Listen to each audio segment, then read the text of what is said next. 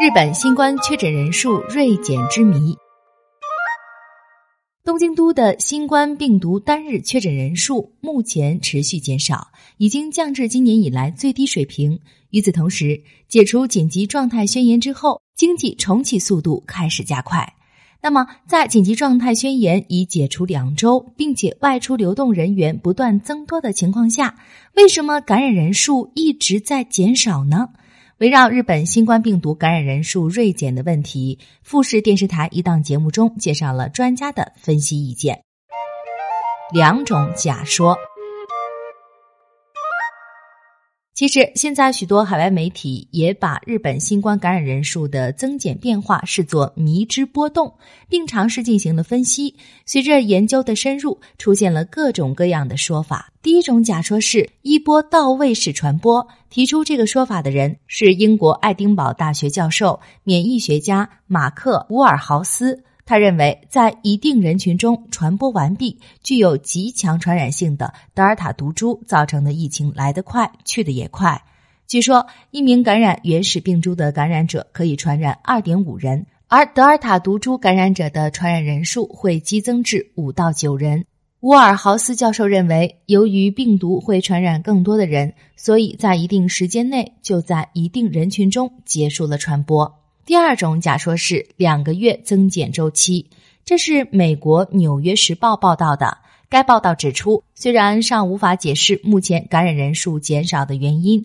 但新冠病毒感染人数在两个月时间内不断增加，又在两个月时间内不断减少，形成了一种不可思议的两个月周期。虽然各个国家的防控措施不同，采取的政策也有差异，但观察美国、德国和日本的数据图可以看出，还是存在一些共同点。二零二零年十一月到今年一月的两个月内，美国感染人数出现了激增，之后大约两个月内持续减少。同时，今年六月中旬到八月下旬再次转为增多，之后到十月又转为了持续减少。再看德国，去年十一月至今年三月上旬前两个月感染人数不断增长，之后两个月持续减少，接下来三月上旬到四月下旬期间再次增多，然后又开始减少，直至七月上旬。可以看出，每一次基本上都存在两个月的增减周期。最后看日本的数据，今年三月开始增多，后来持续减少至六月中旬，之后出现第五波疫情，感染人数持续增加到八月下旬，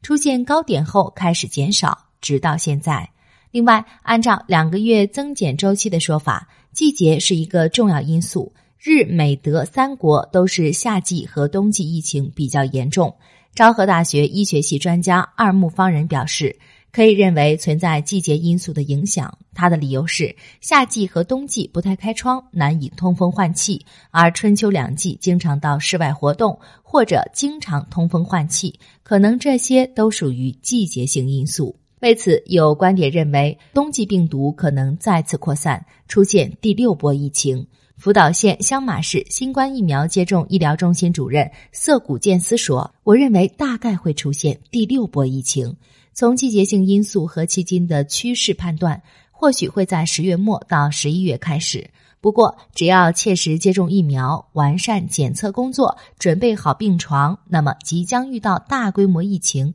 也能够顺利克服。我想，只要挺过去了，就会看到希望的曙光。虽然目前日本的新冠感染人数大幅减少，但似乎还需要时刻注意两个月增减周期，采取措施控制。第六波疫情，